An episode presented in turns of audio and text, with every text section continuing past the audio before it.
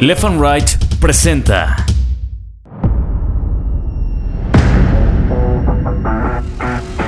Bitácora de Guerra, un podcast de largo aliento. Cuando nos forman, todos los niños se empiezan a burlar de mí. Toda la escuela se empieza a burlar de mí. Yo tuviera una estatura medianamente dentro de las normas y pues según esto poder ser feliz, ¿no? Ese sombrerito de charro que se pone Cuauhtémoc Blanco cuando empieza a dar la vuelta olímpica en la cancha del Azteca, yo se lo di.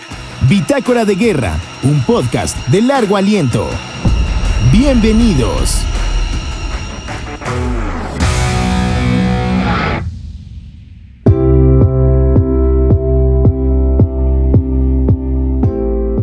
Día 132. Se hace camino al andar. Hola, ¿qué tal? Soy Daniel Guerra y te saludo nuevamente ya en este nuevo episodio y quiero mandar un saludo a un gran hombre que pertenece a esta familia de hombres y mujeres con acondroplasia. Se llama Domingo y nos escucha allá en Guerrero. Abrazos a su hijo Guillermo, quien siempre está pendiente de estos episodios. También quiero aprovechar para invitarte a que nos sigas en las redes sociales. Allí en Instagram y en Facebook estamos como arroba bitácora-de-guerra y para que nos mandes comunicaciones, para que nos mandes mensajes, nos escribas dudas, comentarios, lo que quieras. Siempre estamos pendientes de leerlos. Muchas gracias. Y sí, se hace camino al andar. Cuando me realizaron la primera operación, después de la rehabilitación y todo, y que había logrado 10 centímetros por esta elongación en la tibia y el peroné de las dos piernas, mi columna comenzó a fallar, comenzó a tener problemas y el conducto donde pasa la médula espinal se estaba comprimiendo. Ahí comenzó la compresión. Y esto hacía que no pasara información de mi cintura para abajo. Yo no lo sabía en ese momento, no lo sabíamos. Yo pensaba que era parte de la operación y nunca dije, nunca en su momento dije, solo que cuando yo caminaba, cuando estaba más de 20 minutos parado, yo comenzaba a sentir entumida mi cintura para abajo y me costaba un poco moverme. Para que yo pudiera seguir caminando, solo era cuestión que me detuviera un minuto, me quedara parado o me sentara y ya solito comenzaba a sentir ya de mi cintura para abajo, de mis pies y todo. Así pasaron muchos, muchos años en donde yo ya conocía mi cuerpo. Al caminar yo 20 o 30 minutos, sentía esto, me detenía, sentía el hormigueo en todo mi cuerpo, en toda la espalda, en toda mi cintura, en las piernas. Me sentaba un par de minutos y comenzaba a caminar. A mí me costaba mucho trabajo cuando decían vámonos a caminar o acompañar o ir a las plazas o a distintos lugares caminando, la verdad, porque siempre pues mi paso era más corto y tenía que ir yo con una marcha mucho más lenta a comparación de mis amigos o de mis primos o de mis familiares. Recuerdo una vez en Querétaro que teníamos que ir al súper a comprarle algún regalo a una de las niñas con las que queríamos quedar bien Raúl Ramírez, mi tío, el hermano menor de mi mamá y yo, queríamos quedar bien con ellas y nos íbamos caminando. Y Raúl me decía, güey, aguanta, no te sientes, no te sientes, tú aguanta, tú da lo más que puedas, tienes que lograrlo, piensa en esta chica, piensa en ella, por ella estamos llegando aquí. La verdad iba con dolor, iba sudando y todo, pero lo lograba.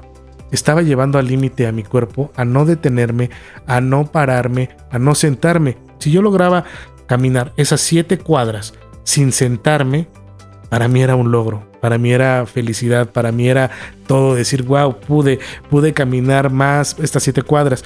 Ya me sentaba, hacíamos la compra, regresábamos y va de nuevo a lograr alcanzar esas siete cuadras sin tenerme que caminar. Sé que para muchos a lo mejor va a decir, ay, güey, son siete cuadras, o sea, ¿qué, puede dar?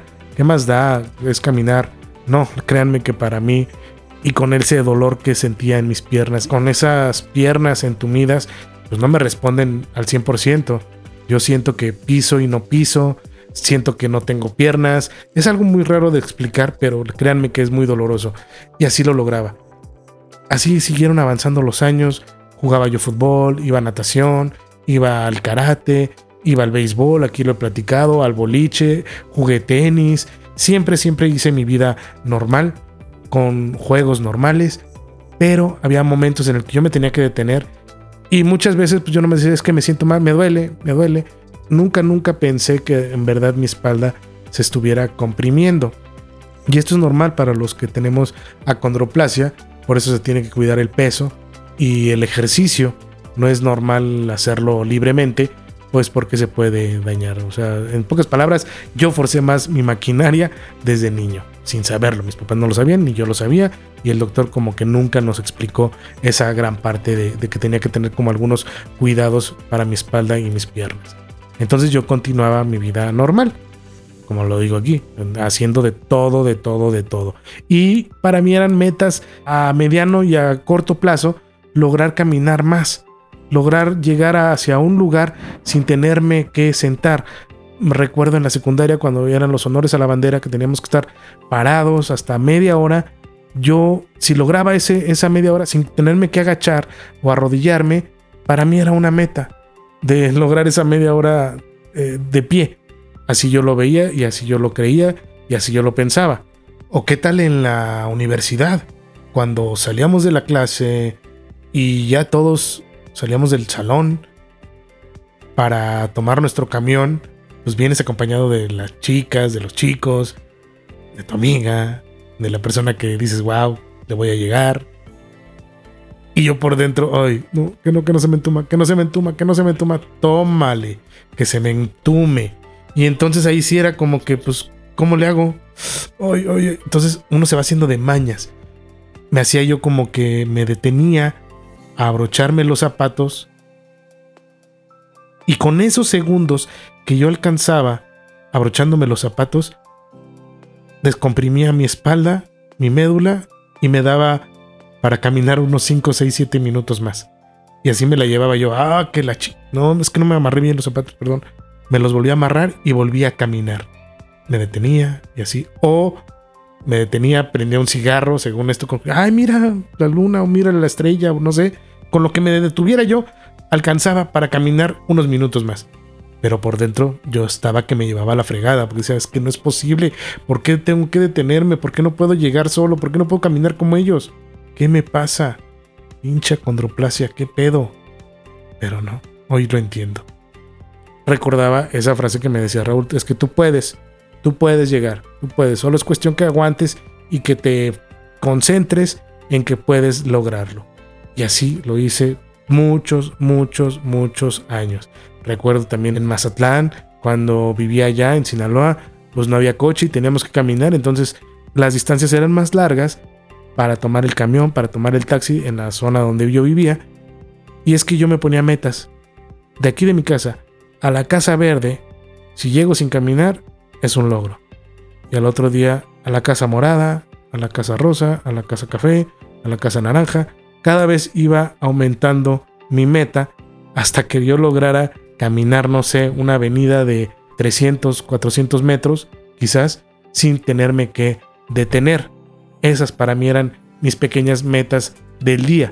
Y a veces no las lograba, sino que me detenía porque ya no aguantaba yo el dolor. Yo sentía algo muy caliente en mis piernas que me quemaba por dentro, un hormigueo muy fuerte, con un ardor y con un dolor. Entonces era cuando ya me tenía que detener y si yo seguía caminando pues me caía porque ya las piernas ya no me respondían. Entonces era cuando venía una caída. Ya nomás me sentaba, pasaba cinco minutos y me ponía de pie y otra vez caminar. Todo esto que les estoy platicando, al día de hoy me está cobrando factura, porque ya no camino normal. Tengo que andar con una andadera porque esa misma compresión se fue agravando, se fue haciendo más grande, más grande, más grande, hasta que casi degolla la médula espinal y mis piernas ya no reciben la señal del cerebro en las que se tienen que mover. Entonces estoy en ese proceso de rehabilitación y de operación. Pero todo esto que les platico lo estoy haciendo para llegar a una cosa de la cual me arrepiento y en su momento me frustró, me dio coraje porque no pude lograr una de esas metas. Cuando yo trabajaba en el hueso, el gobierno de Jordania invitaba cada año a un grupo de periodistas para que fueran a, su tierra, a Jordania, a conocer. 15, 20 días era estar allá ir a, Petra, toda esta zona, al Mar Muerto. Y Enrique Hernández Alcázar, que era mi jefe, me dijo, este año vas tú. Quiero que vayas tú. En su momento me alegré mucho porque dije, wow, me están dando este gran regalo. Siempre he querido salir del país trabajando y esta es una vez más en la cual lo puedo lograr. Llegué a mi casa, yo feliz, pero por dentro me estaba dando mucho miedo. Dije, no, no puedo ir. No puedo ir. No puedo ir porque tengo problemas con mis piernas. Tengo problemas para caminar. Que ya no va a haber, así que nada más agarro un taxi o que me carguen o que me lleven. Entonces al otro día llegué con Enrique y le dije, sabes que no. Te agradezco mucho la invitación. Te agradezco mucho este regalo. Pero no, no puedo. Le inventé que por el idioma, que porque no, no sé. La verdad, nunca le dije que no fui y que no quise ir por mis problemas de mis piernas. No me daba pena ir con este grupo de periodistas para nada. Lo que no quería yo era ir y tener que estar en Petra todo este grupo y que me tuvieran que estar esperando porque yo caminaba lento o me tenía que detener cada determinado tiempo, cada 10 minutos, cada 5 minutos o que mis piernas no respondieran y que por esto yo tuviera que atrasar al grupo que estábamos conociendo ya sea en los museos, en las zonas arqueológicas o en este país. Yo no quería eso. Entonces por eso le dije y decidí no ir a Jordania. El día de hoy me arrepiento. Es una de las cosas de las que me arrepiento todo el tiempo porque perdí esa oportunidad. En su momento reproché mucho tener acondroplasia, porque ya me estaba también cerrando las puertas de mis sueños, que era salir del país en una forma de trabajo, no nada más de placer. Porque tener acondroplasia afectaba a mis piernas, tener acondroplasia afectaba ya mi columna, tener acondroplasia me estaba degollando mi médula espinal y esto estaba afectando ya la forma en la que yo podía disfrutar un viaje. No quería yo enfrentarme a eso y a detener a, ese equipo o a ese grupo de paseantes y de visitantes y por eso yo no fui. Entonces, sí me reproché, mucho tiempo me reproché el por qué yo, el por qué yo, el por qué a mí, el por qué estaba yo viviendo esa situación. Ya ahora lo entiendo. ¿Para qué? ¿Para qué tenía eso? No era el momento en el que yo tenía que viajar. Son una de las cosas que me arrepiento mucho. Pero hoy ya estoy tratando de caminar porque sé que si sigo así voy a ir a Jordania y a otros muchos más países. Espero llegar caminando. Y sí, se hace camino al andar. Soy Daniel Guerra y esto es Bitácora de Guerra.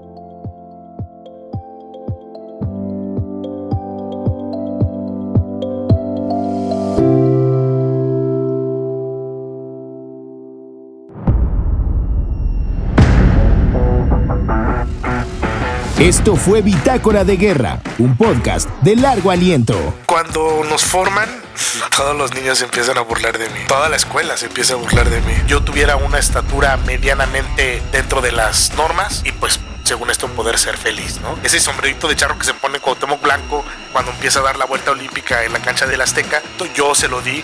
Bitácora de Guerra, un podcast de largo aliento.